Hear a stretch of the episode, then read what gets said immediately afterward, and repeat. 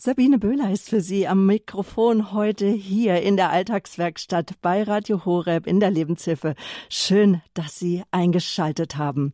Mein heutiger Gast ist die Ärztin für Allgemein- und Flugmedizin, Dr. Dagmar Amling. Sie ist ausgebildet in Psychopädie nach Dr.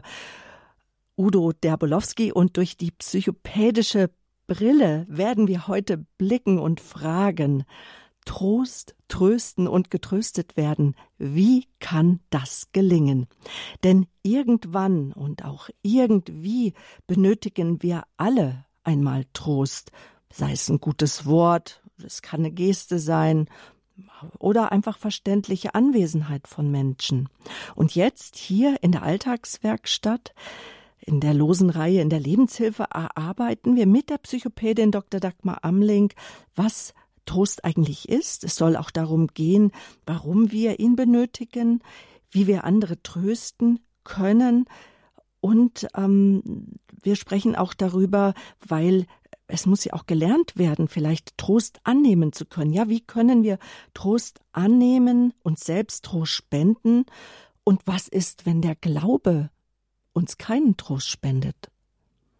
Ja große Fragen, die wir mit der Fachärztin für Allgemeinmedizin und Psychopädie heute besprechen. Die Psychopädie, sie will uns helfen, Beziehung aufzubauen in freundlicher Art und Weise mit uns selbst, unserem Nächsten und mit Gott umzugehen. Aus Augsburg ist sie jetzt uns zugeschaltet. Dr. Dagmar Amling, guten Morgen, willkommen. Guten Morgen, Frau Bühler. Genau, also ich habe mir heute mal nicht die Einheitsübersetzung zur Hand genommen, liebe Zuhörer, sondern die Luther-Übersetzung. In Matthäus 5 steht da nämlich in Vers 8, Selig, die da Leid tragen, denn sie sollen getröstet werden. Da ist ja jetzt schon mal so die erste Frage. Und wenn wir unser Werkstück Alt-Trost betrachten, was ist Trost. Was verstehen Sie unter Trost, Frau Dr. Amling? Ja, danke für das Wort, Frau Böhler, und danke auch für diese wunderbare Einführung über die Psychopädie und mit welcher Brille wir heute unser Werkstück anschauen. Ähm, wenn man in den Definitionen nachschaut, was ist denn eigentlich Trost, dann steht da im deutschen Duden Ermutigung, Zuversicht, Zuwendung und da steht auch Erbarmen. Das heißt, Trost ist nach unserem Verständnis oder auch generell eine, eine Liebesspende, eine Liebeszuwendung, die ohne Bedingung geschenkt wird. Und auch ohne Kenntnis der Sachlage. Also ich kann Trost spenden äh, bei einem Menschen, obwohl ich gar nicht weiß, warum er traurig ist, warum er gerade Leid erfahren hat oder was ihn bewegt. Und das ist ganz, ganz wichtig. Es ist also eine zwischenmenschliche Zuwendung und es handelt sich immer ähm, bei demjenigen, der tröstet, um eine emotionale Antwort. Und äh, diese emotionale Antwort, das Trösten sozusagen, ist dann eben auch eine Stärkung der emotionalen Bindung zu dem anderen Menschen, den wir trösten. Also Trost hat immer auch eine soziale Funktion. Mhm. Wichtig ist auch, dass ähm, Schmerz, Leid, Verlust, Frust ähm, ja ganz individuelle Erfahrungen sind, die wir Menschen machen. Und damit ist auch der Trost individuell, den wir Menschen spenden.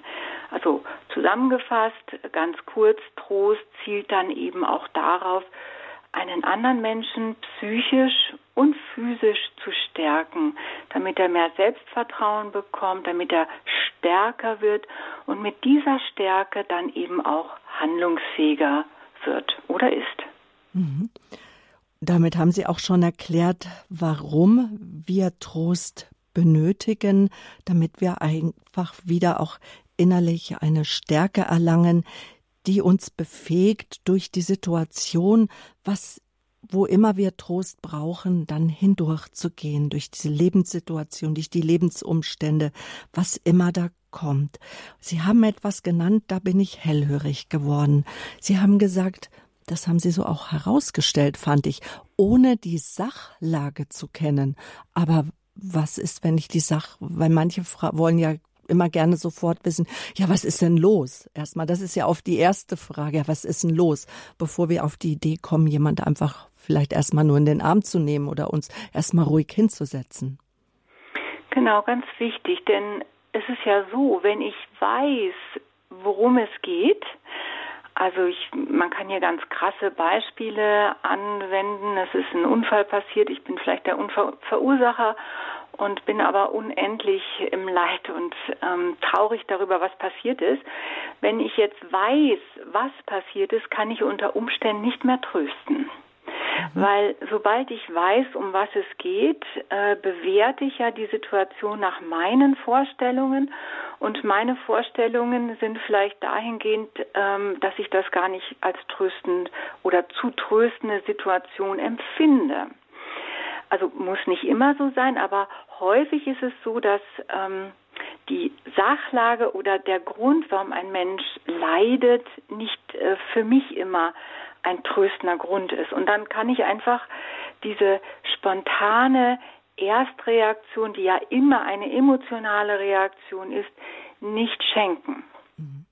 Daher ist es eben hilfreich, wenn ich nicht zuerst frage, ja, worum geht es? Das wäre jetzt wieder unser Verstand, unsere, unser wir sagen auch kognitiver Ansatz zur Bewertung einer Situation, sondern hier ähm, geht es einfach darum, dem Menschen, der da Leid, auf welche Art und Weise auch immer, oder Schmerz, ähm, Kummer, Angst, was auch immer ihn bewegt, dass ich da eine, eine Liebesgabe oder eine Liebeszuwendung spende, die eben ohne Bedingung ist und auch ohne, dass ich weiß, warum er eigentlich weint.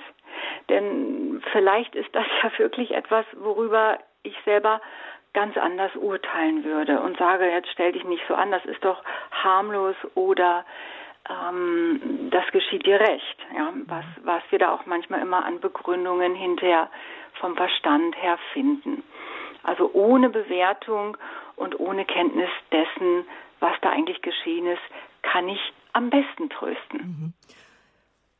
Das ist der Trostgeber, der vielleicht denken könnte, jetzt stell dich nicht so an, aber ich kenne auch unzählige Leute, die das selber zu sich sagen, jetzt stell dich nicht so an, hab dich doch nicht so, du kennst doch die und die Situation, jetzt bist du deswegen schon wieder traurig und so.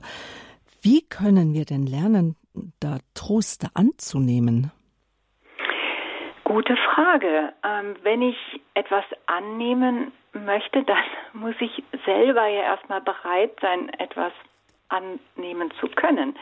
Das sind wir nicht immer. Manchmal wollen wir das ja auch gar nicht. Also hier steht in allererster Linie die Bereitschaft, etwas anzunehmen. Und ich kann halt, das ist auch, wir haben darüber schon mal eine Sendung gemacht, ich kann erst etwas geben, wenn ich vorher etwas angenommen habe. Also ich muss immer zuerst nehmen, bevor ich geben kann. Mhm. Das ist auch so dieses Beispiel mit dem, das hat Dr. Jakob Derbolowski immer gerne gebracht, die Sache mit dem gefüllten Geldbeutel. Ich kann nichts geben aus meinem Geldbeutel, wenn er nicht selber gefüllt ist. Das fand ich immer einprägsam. Oder wir sprechen auch gerne so vom Liebestank, vielleicht, dass er gefüllt ist, damit wir auch wieder etwas weitergeben können.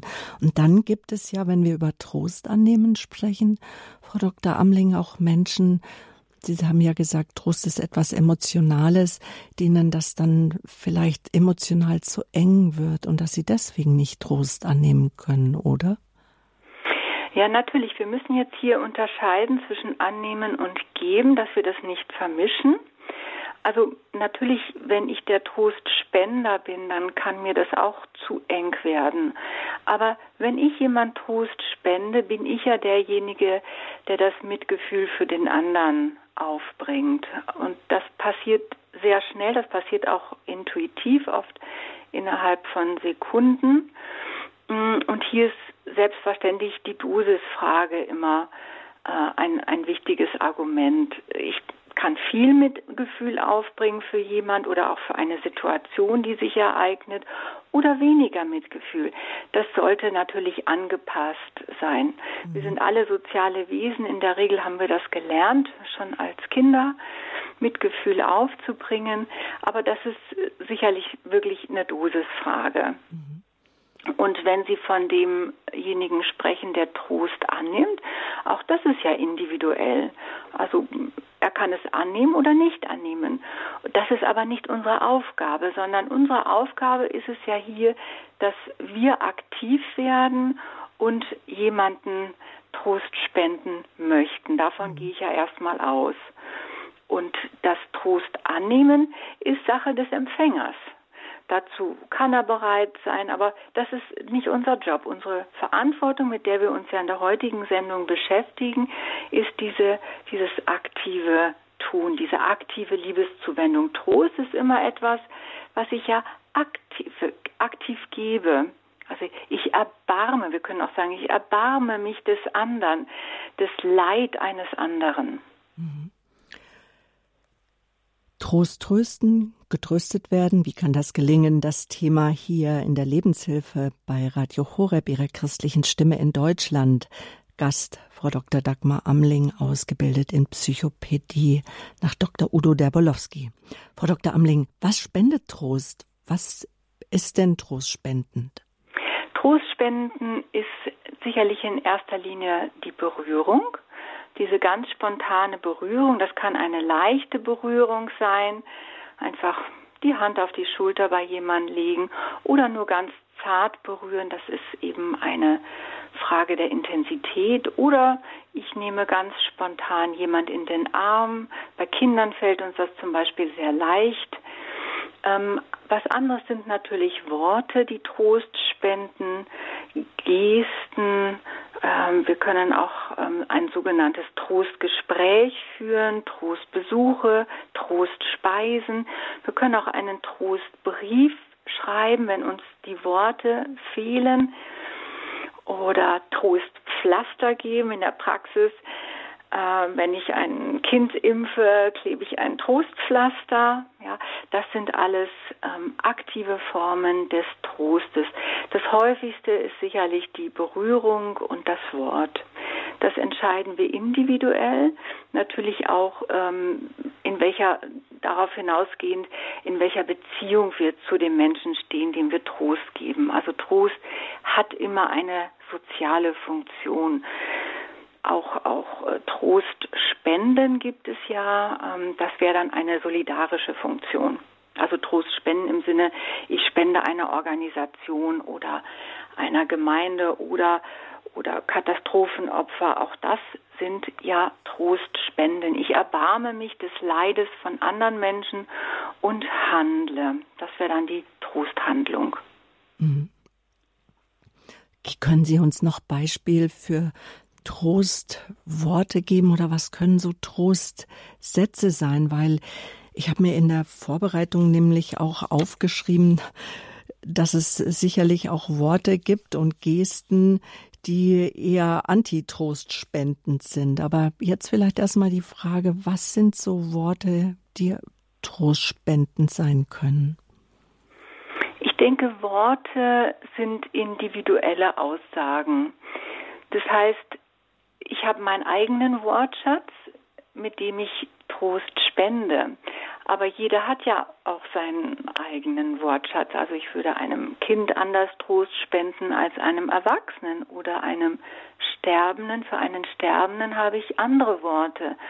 Das heißt, ich kann hier keine ähm, Pauschalworte sagen. Das wäre nicht gerecht, sondern ich möchte hier die Individualität betonen. Ich denke, dass jeder ein trostspendendes Wort findet, was zu ihm passt. Denn es sollte authentisch sein. Also authentisch aus meiner Gefühlswelt heraus. Es sollte echt sein. Und das spürt ja auch der andere, wenn es echt ist. Oft ist auch ein Trost, das habe ich hm, auch erlebt, dass, dass wenn mir selber die Tränen in die Augen steigen, wenn ich Trost jemand spende, weil einer sehr schweren, kaum aus meiner Einschätzung schwer aushaltbaren Situation ist, dann kommen auch mir ähm, Tränen des Trostes in die Augen. Also das echte Mitgefühl sollte in diesen mhm. Worten liegen und es sollte authentisch sein, was ich ausdrücke. Es gibt also kein Patentrezept dafür. Mhm. Ähm, als Trosthandlung ist eben die Berührung. Wir mhm. Menschen sind soziale Wesen. wir möchten berührt werden. Das war in Zeiten von Corona tatsächlich schwierig. Aber auch da konnte man berühren ähm, auf eine leichte und zarte Weise mit Handschuh, mit Kittel. All das ist möglich und auch meine eigenen Fanta also auch meine eigene Fantasie sollte ich dafür bemühen. Mhm. Und, und was kann ich sagen oder schreiben, wenn mir eigentlich die Worte fehlen, wenn ich selber so betroffen bin, dass ich denke, jedes Wort, also mir geht es ganz oft so, jedes Wort, was ich jetzt schreibe, ist eigentlich vielleicht ein Wort zu viel, weil ich die Not von dem anderen gegenüber gerade überhaupt nicht erfassen kann. Ja, das ist richtig, das geht mir auch so. Ich kenne das selbstverständlich auch. Und hier ist auch, finde ich, die Authentizität gefragt, zu sagen, mir fehlen in diesem Moment einfach die Worte. Mhm. Ich, ich stehe dir bei, ich bin für dich da oder für sie da. Äh, bei schweren Erkrankungen ist das ja auch so oder auch im Sterben. Ich, ich stehe dir bei, ich bin da, ich bin hier. Ähm, du darfst deine Hand in meine legen. Was was uns auch immer in diesem Moment einfällt und vor allen Dingen auch manchmal ist das Leid so groß, dass es auch für uns nicht ertragbar ist als tröstender und da sage ich durchaus, mir fehlen die Worte und das meine ich eben auch mit Authentizität, wenn ich wenn ich das so authentisch mit meinem echten Mitgefühl dem anderen mitteile, das ist viel viel Trost. Mhm. Das ist eine Trostgeste. Trost, unser Thema heute. Natürlich in der Alltagswerkstatt, liebe Hörerinnen und Hörer, da ist es immer so, dass wir auch mit Ihnen ins Gespräch kommen wollen. Wir wollen mit Ihnen zusammen am Werkstück Trost arbeiten, Trost trösten, getröstet werden. Wie halten Sie es mit dem Trost? Können Sie gut Trost annehmen, Gesten der Tröstung, Worte der Tröstung? Oder sind Sie vielleicht eher jemand, dem es leichter fällt, anderen Trost zu spenden, Trost zuzusprechen? Oder wie Frau Dr. Amling auch sagt, das ist ja ganz individuell, auch einfach da zu sein ähm, oder äh, eine Trostspeise auch jemand zu bringen, einen Kuchen oder ein Essen oder was auch immer eine Trostspeise ist. Wir sind gespannt über Ihre Anrufe und dann wollen wir weitersprechen ähm, nach einer Musik. Und äh, wenn Sie anrufen, das ist die Nummer. Wieso erreichen Sie uns? So erreichen Sie Frau Dr. Amling jetzt hier in der Alltagswerkstatt unter der Hörertelefonnummer 089 517 008 008. Josefa Stauffenberg ist in der Regie. Sie nimmt ihre Anrufe entgegen. Die Rufnummer, der direkte Draht hier in die Alltagswerkstatt, das ist die 089 517 008 008. Wie kann das gelingen? Trost, trösten, getröstet werden. Unser Thema hier. Wir freuen uns auf das Gespräch mit Ihnen.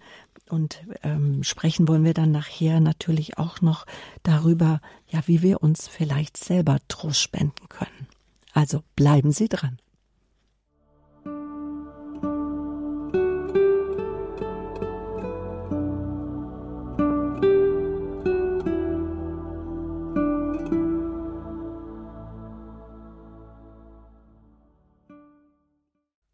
Wir sprechen heute über die zwischenmenschliche Zuwendung des Trostes, denn jeder von uns, selbst die Menschen, die Dinge gut nehmen können, die wir als gestanden Menschen empfinden, die gestanden im Leben stehen. Selbst die brauchen Trost. Trost brauchen wir alle einmal.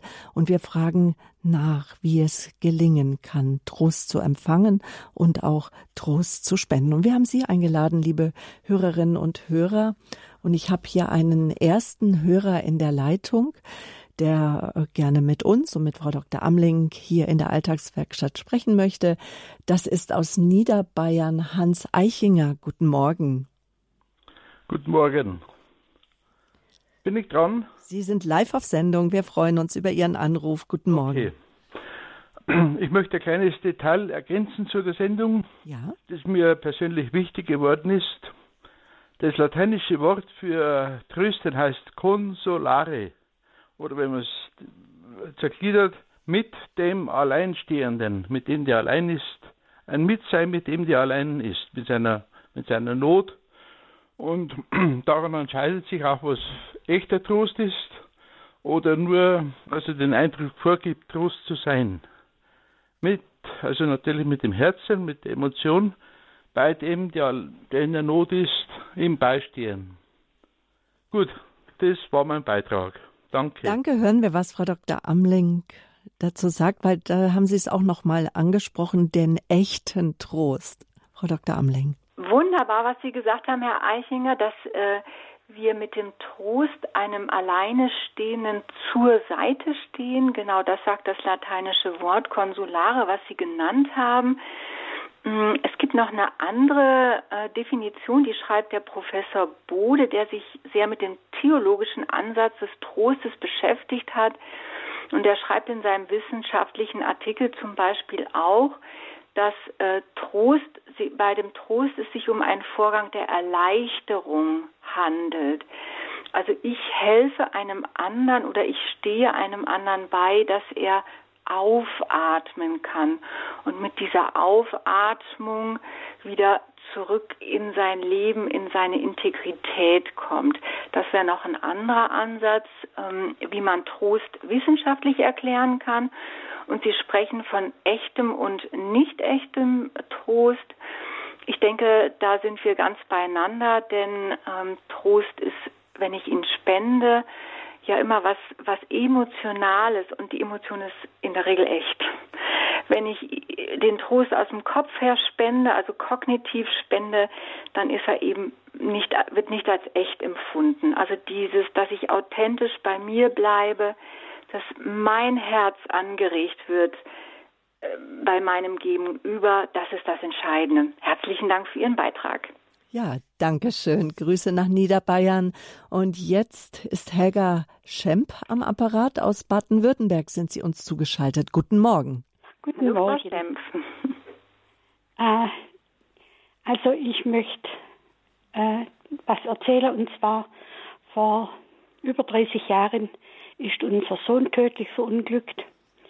Ich war im Ausnahmezustand und da habe ich den größten Trost, der mir bis heute noch im Kopf ist, erfahren, als meine Freundin zu uns kam, nicht viel geredet hat, meiner unserer ältesten Tochter geholfen hat, unsere Verwandten Bettwäsche abzuziehen und mal Fenster zu putzen. Lauter Dinge, wo ich einfach keine Kraft hatte. Und mhm. das hat mir so viel gegeben, dass ich das bis heute auch nicht vergessen habe. Und ich war eigentlich immer sehr dankbar, auch wenn mich jemand umarmt hat und mir keine Bibelstellen um den Kopf geschlagen hat, mhm. weil die haben alle nicht, sind nicht angekommen. Mhm. Mhm. Äh, aber die, ja, die Umarmung und äh, einfach, ja, möglichst nichts sagen als etwas Falsches. Ja. Und diese tätige Hilfe auch mal, wo jemand für uns die erste Woche was zum Essen gebracht hat, weil ich ja, ja, nicht imstande war zu kochen. Das ist wirklich Trost und ja, ja das wollte ich nur sagen.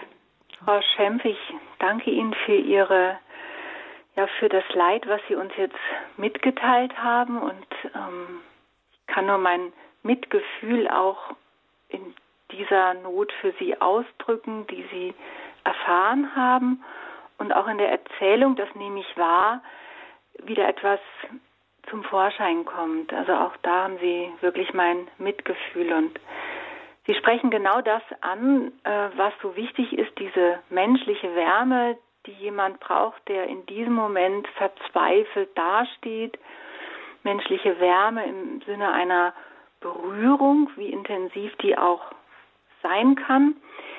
Das ergibt sich aus der Situation und dann dieses ähm, dieses dieser kognitive, ich sage jetzt mal Vernunftsansatz, wie kann ich dem Menschen beistehen, wie kann ich ihn unterstützen mit Handlungen der Entlastung. Das ist dann der zweite Schritt. Also der erste Schritt, das haben Sie beschrieben, dieses menschliche Dasein überhaupt, dieses Anteilnehmen an ihrer Situation, an ihrem Leid und dann tatkräftig sie unterstützen. Dankeschön. Genau, ganz herzlichen Dank für Ihren Beitrag. Alles Gute für Sie weiterhin. Ja, danke schön. Mhm, auf Wiederhören. Vielleicht an dieser Stelle, dass wir darüber sprechen, sich selbst auch Trost zu spenden. Wie, was ist denn darunter zu verstehen? Wie geht das, Frau Dr. Amling? Mhm, vielleicht, ähm, bevor wir das ansprechen, ähm, nochmal zum, zum Verständnis. Also in der Psychopädie geht es uns immer, also Pädie heißt Erziehung, Schulung, Reifung und äh, Psyche ist die Seele. Das heißt, wir schulen, reifen, erziehen, wachsen und das mit seelischen Mitteln. Das sagt dieses Wort Psychopädie und da geht es immer um die Verhältnisse. Und zwar um Verhältnisse, um das Verhältnis, was ich zu mir habe, zu meinem Nächsten, also zu meinem Mitmenschen, zu meiner Umwelt, auch zu Pflanzen und Tieren natürlich, zu all das, was mich umgibt und auch dann zu dem Verhältnis, was ich zu Gott habe. Und diese drei Verhältnisse können wir gestalten in der Vergangenheit, Gegenwart und Zukunft. Die Vergangenheit können wir im Allgemeinen ja nicht mehr verändern. Wir können nur unsere Betrachtung in die Vergangenheit ändern. Also wie habe ich etwas erlebt, das kann ich aktiv tun. Die Zukunft können wir auch nicht gestalten. Also kümmern wir uns in der Regel um die Gegenwart. Wie gestalte ich mein Verhältnis zu mir, zum Nächsten und zu Gott in der Gegenwart? Und hier frage ich dann natürlich immer die Hörer, ja, liebe Hörer, was halten Sie denn für das wichtigste Verhältnis in Ihrem Leben? Frage ich natürlich auch Patienten. Ne? Äh, mit wem verbringen Sie denn bitte die meiste Zeit Ihres Lebens? Und dann kommen in der Regel so, ja, mein Mann oder mein Lebenspartner oder meine Eltern. Und dann frage ich nochmal nach und sage, überlegen Sie mal, mit welchem Menschen sind Sie am längsten zusammen? Und dann kommt man so ein bisschen drauf, dass man das ja selber ist. Und genau darum geht es hier. Also das wichtigste Verhältnis, was wir haben, ist das Verhältnis, was wir zu uns selber pflegen. Und ähm, das ist auch unsere Aufgabe, dass wir dieses Verhältnis, was wir zu uns selbst haben, freundschaftlich, liebevoll, behutsam gestalten und auch mit Erbarmen gestalten. Und es kommt ja auch so, es kommt ja vor, dass wir Fehler machen, dass wir alle möglichen Dinge erfahren, wo wir gefrustet sind, wo wir traurig sind. Und hier, wenn wir traurig sind, gefrustet sind, Leid erfahren und es aber niemand da ist, der uns Trost dann spenden kann. Also ich hatte gestern einen Anruf von einem Freund, der sagte, Mensch, äh, meine Partnerin hat sich von mir äh, getrennt und ich bin irgendwie alleine und ich hätte so gerne, dass mich jemand tröstet, aber da ist keiner. Das ist ja durchaus häufige Situation. Und ähm, wie ist das dann? Was mache ich dann? Und deswegen spreche ich das mit den Verhältnissen an. Dann habe ich ja immer noch das wichtigste Verhältnis da. Und zwar das Verhältnis, was ich zu mir habe. Und hier geht es darum, dass ich auch selber mich trösten kann und letztlich ja auch muss. Denn wenn ich jetzt einen Fehler oder mir ein einfacher Fehler passiert, ähm, sehe ich oder höre ich immer wieder in der Sprechstunde oder auch wenn man sich mal im Supermarkt umhört oder draußen in der Welt, oh, was bin ich denn für ein Trottel oder Idiot oder das hätte ich doch besser wissen müssen. Das heißt, die Menschen bestrafen sich häufig mit ihren Worten, manchmal tatsächlich auch mit Taten. Also da schlägt jemand mit der Hand vor seinen Kopf, weil er irgendwas vergessen hat. Das nennen wir in der Psychopädie eine autodestruktive Handlung, also eine ähm, oder auch autoaggressive Handlung, also eine Handlung gegen mich selbst, die nicht freundschaftlich ist. Und das brauche ich aber doch genau, wenn ich Trost brauche. Ich brauche doch, wenn, wenn ich mich trösten möchte, genau das Gegenteil. Ich benötige nicht den Schlag vor den Kopf, sondern die tröstende Umarmung, wie das die Frau Schempf vorhin erzählt hat. Die tröstende Berührung, das tröstende Wort, wenn mir was Schlimmes passiert, wenn ich Leid erfahre, ist das ja so wichtig. Und vielleicht ist das auch für Sie jetzt ganz neu, dass man sich selbst auch Trost spenden kann und das ja sogar elementar ist, das kann man üben. Und, und wie mache ich das? Wie spende ich mir selber Trost? Genau, das habe ich jetzt gehofft, dass Sie das fragen, Frau Böhler. ja, ähm, weil wenn man es nicht geübt ist und auch vielleicht nicht gelernt hat. Ja, und vielleicht jetzt auch, auch ganz neu für Sie ist. Denn wenn da keiner ist, dann, dann ist es meine Aufgabe, aktiv zu werden. Also wir haben am Anfang der Sendung gesagt, dass Trost eine aktive Liebesspende ist. Und das gilt auch für den Trost an mich, also eine aktive Liebesspende oder Liebeszuwendung. Und das ist individuell. Auch hier gibt es kein Patentrezept. Sie können ein tröstendes Wort zu sich sprechen, indem Sie einfach Ihren Namen nennen. Und zwar Ihren Namen in liebevoller Art und Weise. Also mein, ich heiße jetzt Dagmar, ne? So meine liebe Dagmar. Ich bin, ich bin da oder ich bin bei dir oder ich stehe dir jetzt bei in dieser Situation. Wir können als Menschen, Tiere können das nicht, uns gegenüberstehen. Sprich, also ich, wir können unser, unser Ich ansprechen oder manche sagen das innere Kind ansprechen. Das ist damit gemeint, dass wir sozusagen liebevoll unser eigenes inneres Kind ansprechen. Wir nennen das in der Psychopädie auch das Selbstgespräch, wie ich halt mit mir den ganzen Tag rede. Und ähm, hier kann auch eine Berührung stattfinden. Also zum Beispiel bemerke ich oft in der Sprechstunde, dass wenn Menschen Leid an der Schulter zum Beispiel haben, dann berühren sie einfach ihre Schulter. Ja, das sind kleine Gesten, die oft gar nicht uns auffallen. Bitte achten Sie mal drauf oder tun Sie dieses aktiv, denn das ist durchaus möglich und das kann man auch üben. Und das ist so das Spannende. Ähm, Liebe kann es nie zu viel geben, man kann nie zu viel lieben. Also alles geht in der Überdosis, aber Liebe eben nicht. Liebe, da gibt es keine, ja, keine Überdosis für. Und warum ist jetzt so, Sie nennen es die Liebe, die Liebeszuwendung, warum ist die so wichtig? Ja, ganz, ganz wichtige Frage hier an dieser Stelle es ist ja so, wenn man sich überlegt, was ist die wichtigste Energie überhaupt im ganzen Leben, dann kann man mal darüber nachdenken. Aus unserer Sicht ist das die Liebe. Wir sagen ja auch, Gott ist die Liebe, also man kann das nennen, wie man möchte. Aber Liebe ist die Energie, die alles zum Leben bringt. Also wir müssen da nur an das Neugeborene denken. Also Liebe spendet Leben und mit äh, mit der Liebe kann alles wachsen. Das kennt man mit kleinen alltäglichen Beispielen wie der grüne Daumen. Mm, das heißt, wenn man Pflanzen Zuspruch gibt, dann wachsen sie besser. Und das weiß man auch von allen anderen Dingen des Lebens. Also wenn man einem ähm, Kleinkind, also so bis zum siebten Lebensjahr, keine Liebe spendet und es liebevoll annimmt, fördert, dann kann es nicht gedeihen. Also wo keine Liebe ist, wächst nichts. Da ist Leere. Und Liebe ist also aus unserer Sicht damit die wichtigste Energie des Lebens. Ohne Liebe kann nichts passieren. Man hat auch da ähm, Versuche dazu gemacht, Versuche mit Tieren, äh, wo man auf der einen Seite Liebe gespendet hat und auf der anderen Seite nicht das Tier zwar gefüttert hat und gereinigt hat, aber ihm nicht diese liebevolle Nähe gegeben hat, ähm, dass es angenommen ist. Das geht bei Welpen sehr eindrucksvoll und ist dann auch ein trauriges Ergebnis, was man bereits nach zwei Wochen sehen kann.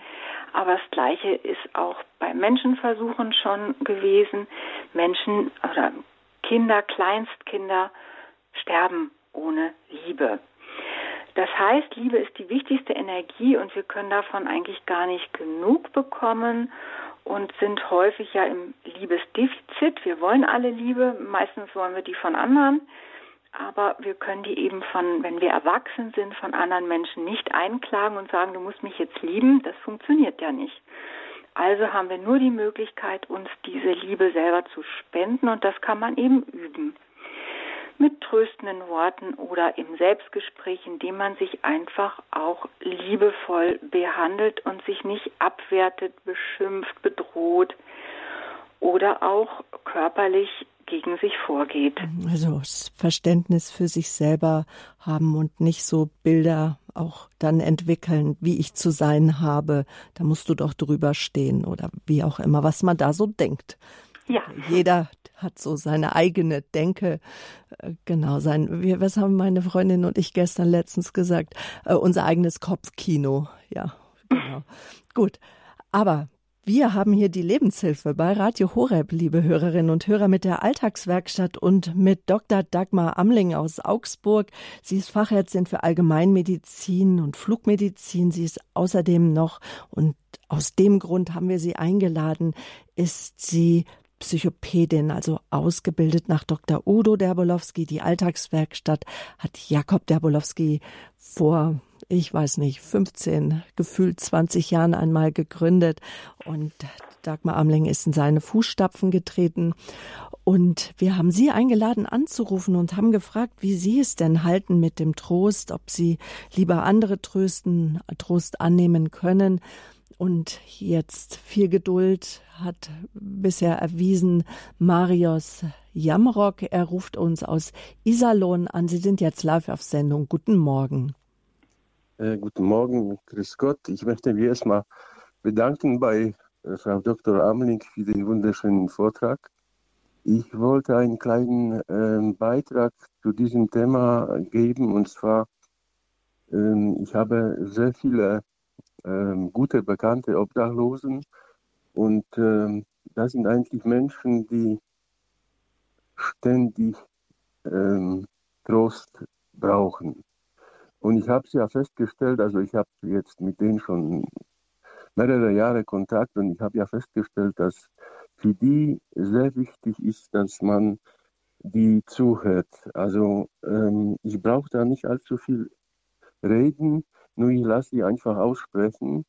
Und die sind mir dann sehr, sehr dankbar, dass, die, dass ich ihnen einfach die Zeit gebe. Und ich meine, bei einer Trost ist es auch wichtig, dass die Liebe ist das Wichtigste, das ist ganz klar, so wie Sie sagten, aber auch die Zeit für denjenigen haben, egal ob das ein Familienangehöriger ist oder halt eben eine fremde Person. Und diese Person ist Ihnen dann auch sehr dankbar, wenn, wenn, wenn Sie die zuhören. Und wenn ich, wenn ich merke, dass, dass diese Person nicht mit mir reden möchte, dann, dann bin ich einfach nur da zwei, drei, fünf Minuten. Und dann sage ich denen immer, weißt du, auch wenn du dich fühlst, oder wenn du, wenn du dich so, so allein fühlst und brauchst du deinen Trost, dann denk immer daran, dass der liebe Gott ist immer bei dir, auch wenn die anderen dich verletzen und wenn die anderen nicht da sind. Genau, das ja. ist eigentlich alles, was ich zu diesem wunderschönen Vielen Dank, Herr ja. Jamrock, für diesen Beitrag und auch für diese Ergänzung. Wir haben ja hier ein Werkstück, das heißt, äh, wir sind nicht perfekt. Wir schaffen das gar nicht in aller Vollständigkeit hier darzustellen. Deswegen vielen Dank für die Ergänzung.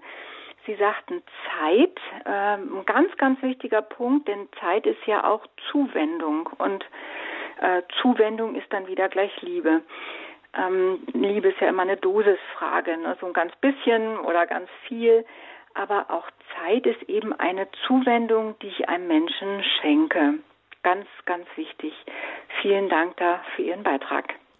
Dankeschön, Jamrock. Alles Gute nach Iserlohn. Auf Wiederhören. Behüt Sie Gott.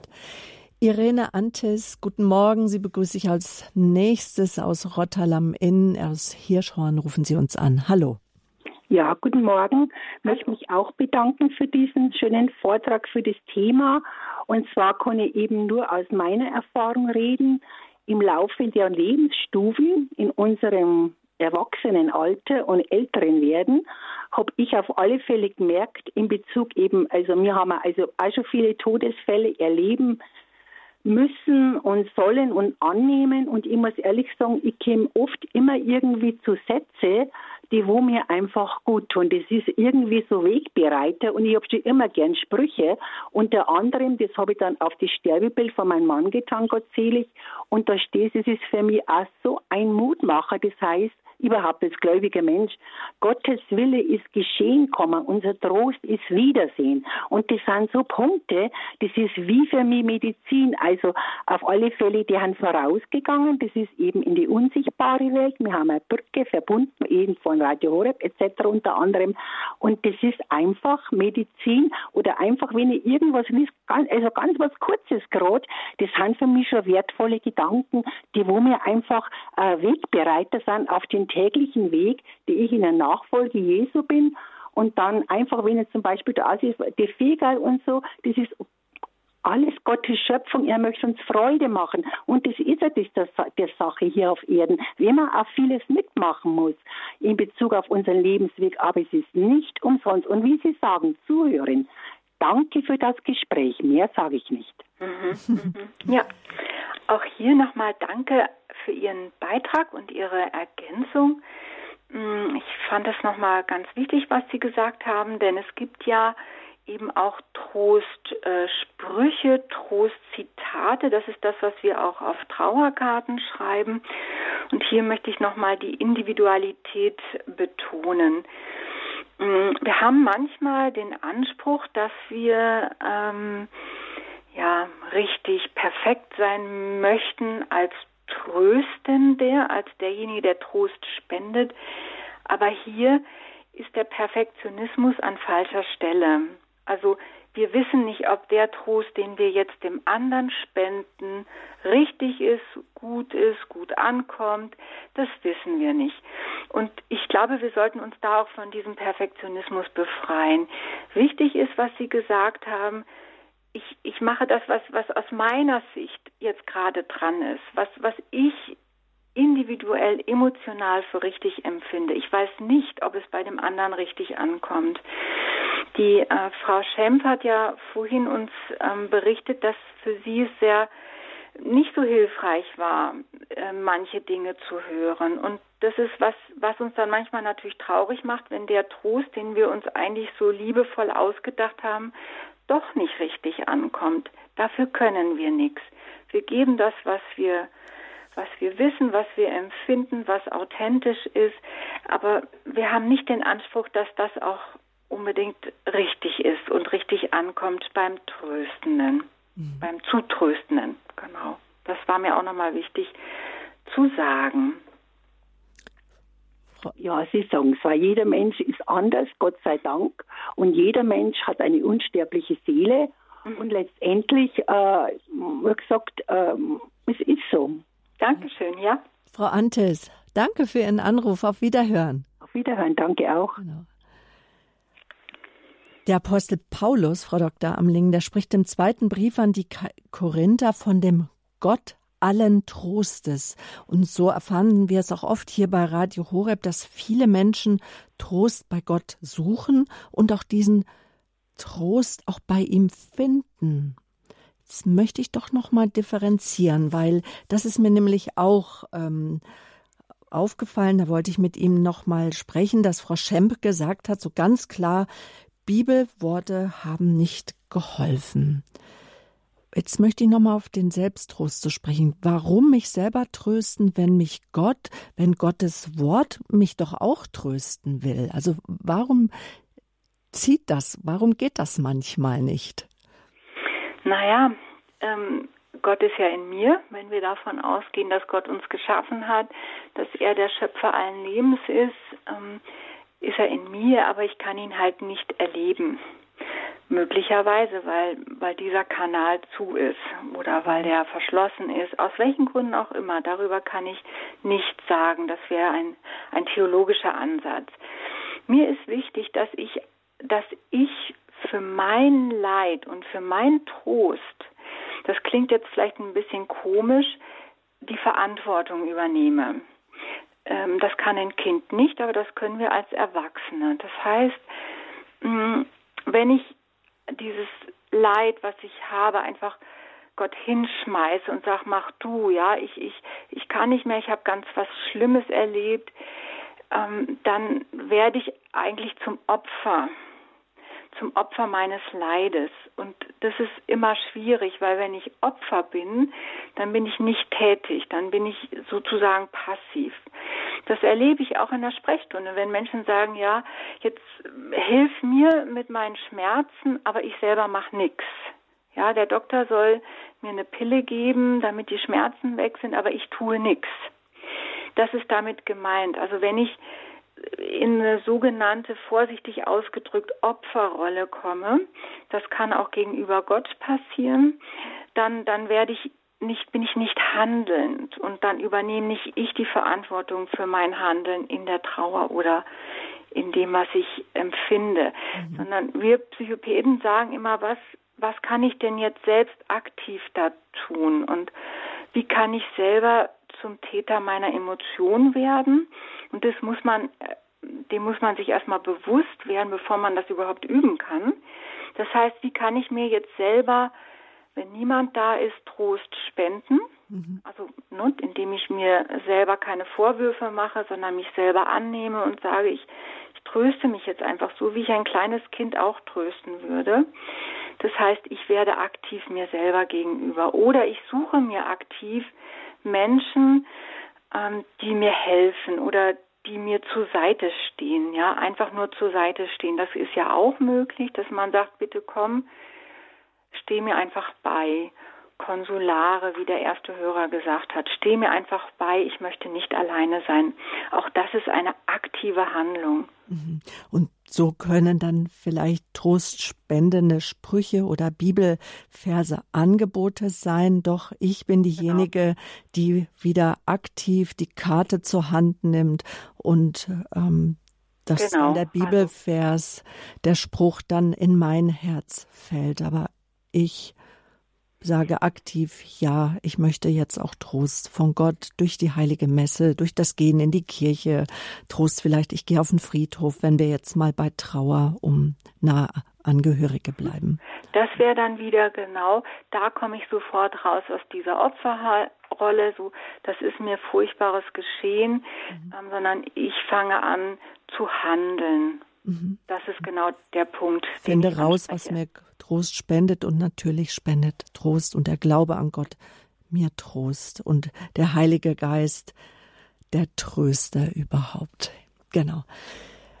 Herr Giedfried aus Mannheim, danke auch für Ihre Geduld. Sie sind in der Leitung und jetzt live auf Sendung. Hallo, guten Morgen. Einen wunderschönen guten Morgen. Guten Morgen. Äh, ich habe auch äh, ja, äh, eine Frage und zwar, ich kenne so den Ausspruch, äh, ja, wenn jetzt äh, jemand zu, zu mir Bekannte sagt, ja, äh, weil er mit seiner Aussicht oder was oder mit seinem Handeln nicht einverstanden ist, bist du doch ganz bei Trost. Da hat aber äh, der Trost hier eine ganz andere Bedeutung. Können Sie da etwas dazu sagen? Mhm. Ah ja, äh, Warte, ja. Frau Doktor. In, in welchem Zusammenhang, ähm, das stimmt, da wird der Trost, Sie haben vollkommen recht, bist du noch ganz vertrost in einem anderen Zusammenhang bewertet. Ähm, dazu kann ich jetzt bezüglich diesem Thema ähm, erstmal keine Stellung nehmen.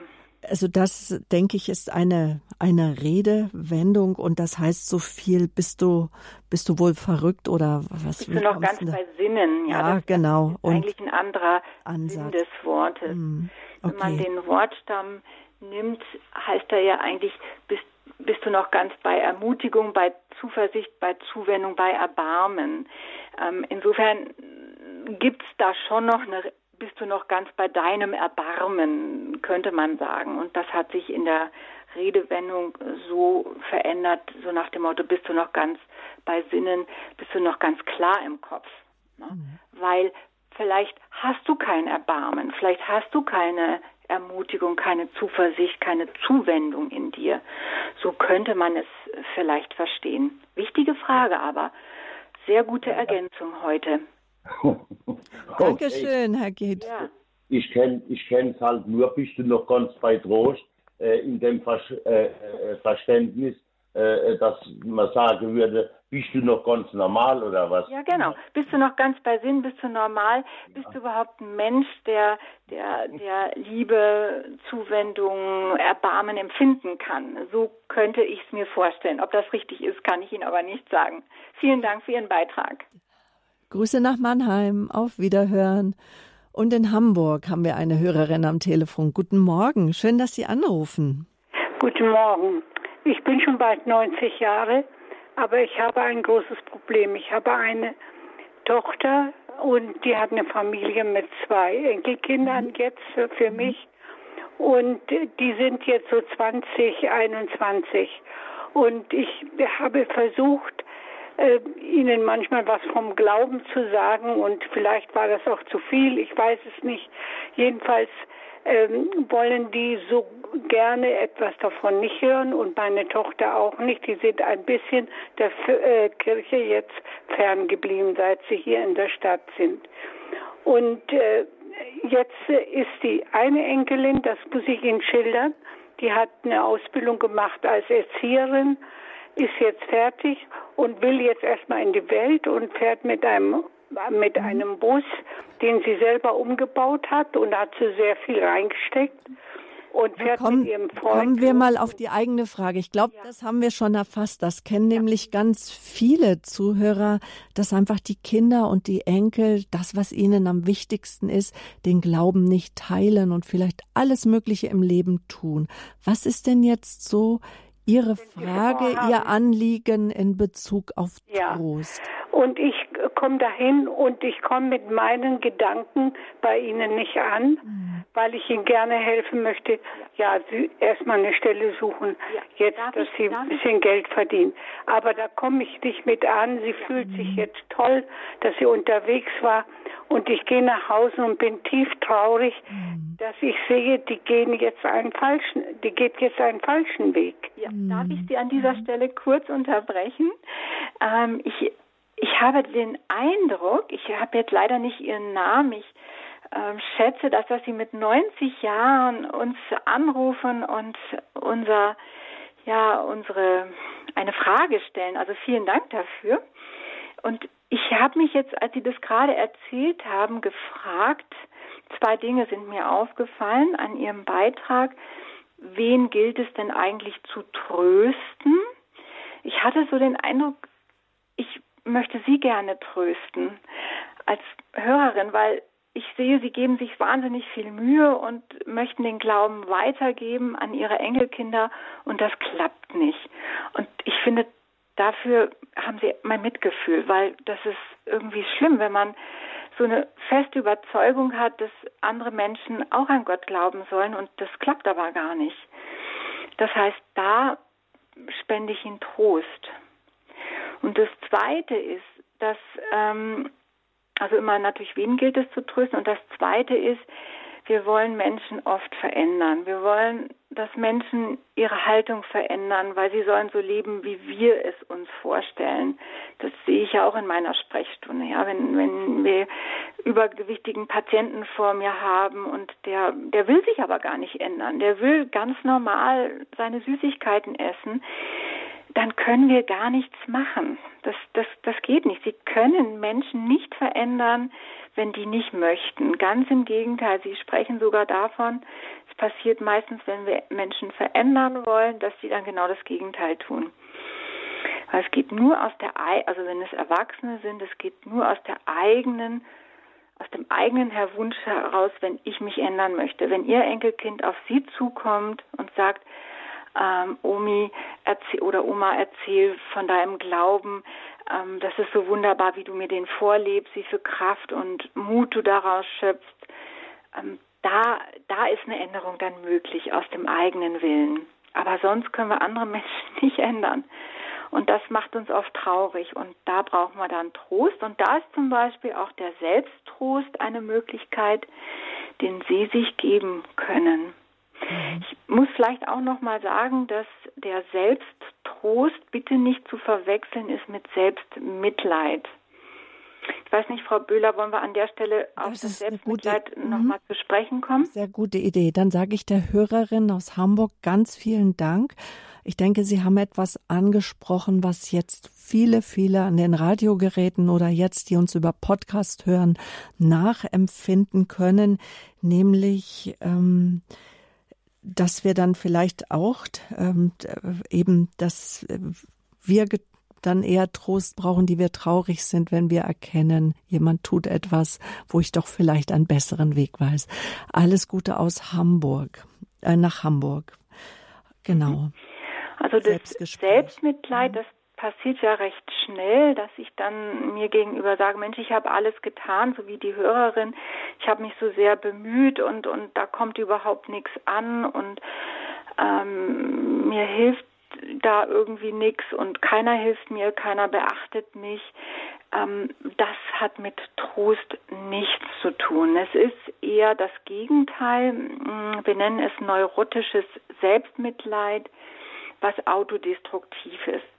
Also wenn wir nochmal uns anschauen, dass es dass das wichtigste Verhältnis, was wir haben, ist das Verhältnis, was wir zu uns selbst haben. Und wenn dieses Verhältnis autodestruktiv ist, also nicht freundschaftlich, sondern abwertend, ähm, nicht fürsorglich, nicht liebevoll, dann, dann ist es eben zerstörend und nicht lösungsorientiert. Wann immer wir in diese Selbstmitleidsfalle tappen, das kenne ich auch von mir, ich bin da nicht frei von, dann, dann ist es keine positiv gerichtete Energie. Ja, es ist nichts, was mich was mich ähm, ja freut oder so, sondern es ist etwas, was mich herabzieht, was mich sozusagen traurig, noch trauriger stimmt. Ich bin ja, gebe mir so viel Mühe, aber keiner hört mich. Und wenn ich in diese Falle hineintappe, dann kann ich letztlich bin ich nicht mehr handlungsfähig und damit auch nicht mehr lösungsorientiert, was jetzt zum Beispiel die Hörerin ja auch gesagt hat, dann weiß man irgendwie nicht mehr, wie man mit den Enkelkindern äh, da noch vorangehen kann. Also wir brauchen mh, mm, ein freundschaftliches ja, Verhältnis zu uns selbst. Daran müssen wir täglich arbeiten. Das, das kriegen wir auch nicht geschenkt, sondern das ist ein langer Lebensweg, damit wir eben in unsere Kraft kommen. Und wenn wir in unserer Kraft sind, dann haben wir auch neue Ideen, aber eben nicht die Idee, andere Menschen zu verändern. Das, das geht nicht. Äh, wir können nur Vorbild sein zumindest bei Erwachsenen. Wir sollten auch nochmal unterscheiden, weil immer wieder wurde ich gefragt, Mitgefühl oder Mitleid. Was ist da der Unterschied? Ähm, das ist auf der einen Seite eine Dosisfrage. Das, was wir anderen Menschen gegenüber empfinden, empathisch empfinden, ist das Mitgefühl. Ich fühle mit dir, ich fühle mit deiner Trauer. Und mit Leid ist dann, dass ich in den Leidensweg mit eingehe. Wenn ich aber in den Leidensweg mit einsteige, dann bin ich nicht mehr handlungsfähig als Tröstender.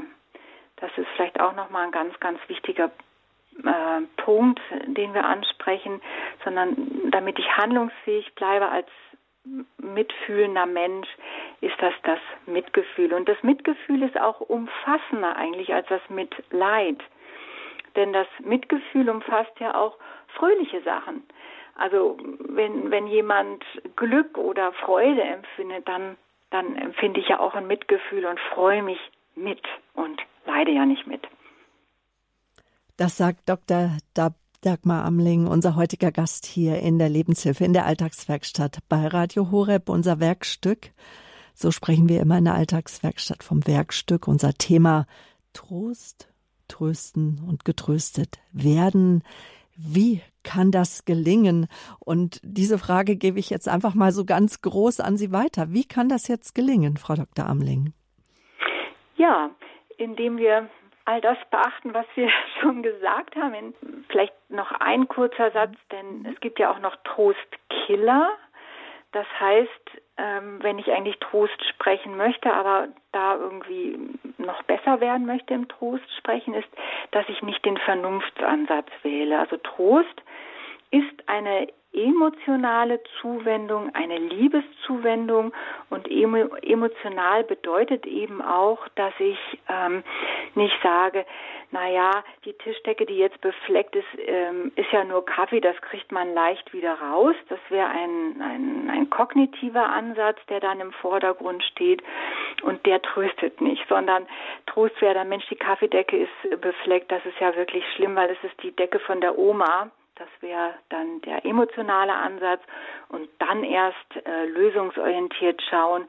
Gut, es gibt ja Reinigung und so weiter. Also zusammengefasst ist Trost eine Liebeszuwendung immer. Eine Liebesspende, die ohne Bedingung gegeben wird und äh, am besten funktioniert auch, wenn ich die Sachlage nicht kenne. Also wenn ich nicht bewerte, warum jemand Leid erfährt. Das ist eine aktive Handlung, die ich jemand zuwende. Und hier, ähm, wenn es auf den Trost zu uns selbst geht, ist es auch eine aktive Zuwendung zu mir. Und da gibt es einen Satz aus der Psychopädie, den ich Ihnen gerne mitteilen möchte noch. Das eine ist das sich selbst trösten, in den Arm nehmen, sich freundschaftlich zusprechen, einfach liebevoll den eigenen Namen zu nennen oder hier kommt der Satz, liebe Zuhörer, mein Lieber, und hier setzen Sie Ihren Namen ein, für mich bist und bleibst du immer liebenswert, egal was passiert. Ich wiederhole den Satz nochmal, der sehr tröstend sein kann. Liebe, und dann kommt ihr eigener Name, also ich sage jetzt mal mein, liebe Dagmar, für mich bist und bleibst du immer liebenswert, egal was passiert. Und das ist etwas, wenn, wenn Fehler passieren, wenn Leid passiert, ein Zuspruch, den Sie sich aktiv immer geben können. In diesem Sinne wünsche ich Ihnen äh, ganz viel Liebe in Ihrem Alltag. Trainieren Sie die Liebe. Sie selbst sind es wert. Auf Wiederhören, Ihre Dagmar Amling. Und wir sagen auch ganz herzlichen Dank, dass Sie durch dieses Thema mit uns durchgegangen sind, wie wir trösten können. Die Trostkiller jetzt am Schluss auch noch ganz wichtig. Und wie wir uns aber auch selber trösten können, so ganz wichtige Punkte. Und das Aktivwerden, das habe ich, nehme ich auch mit. Und wenn Sie auch aktiv werden möchten und sagen, aber da ist niemand, da möchte ich unser, Ihnen unsere Seelsorge-Hotline nochmal ans Herz legen. Täglich von 16 bis 17 Uhr können Sie anrufen. Erfahrene Seelsorger stehen zum Gespräch äh, zur Verfügung. Haben Sie etwas auf dem Herzen, rufen Sie gerne an. Die das Gegenüber der Priester, die Ordensleute, Männer und Frauen haben ein offenes Ohr für sie. Die Rufnummer, das ist die 08328 921 170. Frau Dr. Amling, unsere heutige Gast, sie ist Psychopädin. Wenn Sie mehr wissen möchten über die Psychopädie, was es ist, es gibt auch Ausbildungskurse, der Hörerservice oder auch unsere Homepage. Wir halten Informationen für Sie bereit auf www.horeb.org backslash Programm. Suchen Sie sich den Sendetag. Das ist heute der 11. September 2023. Und in dem Tagesprogramm kommen Sie auch zu den Informationen zur Sendung oder gerne rufen Sie den Hörer Hörerservice an. Ein Service für Sie. Wieder die Nummer von Balderschwang, die Vorwahl 08328 921 110. Soweit Ihre Sabine Böhler. Ich, verabschiede mich von Ihnen und ja, ich wünsche Ihnen ganz viel Liebe im Herzen, Liebe für sich selbst und Liebe für den Nächsten, damit der Trost wirklich auch bei uns ankommen kann. Auf Wiederhören.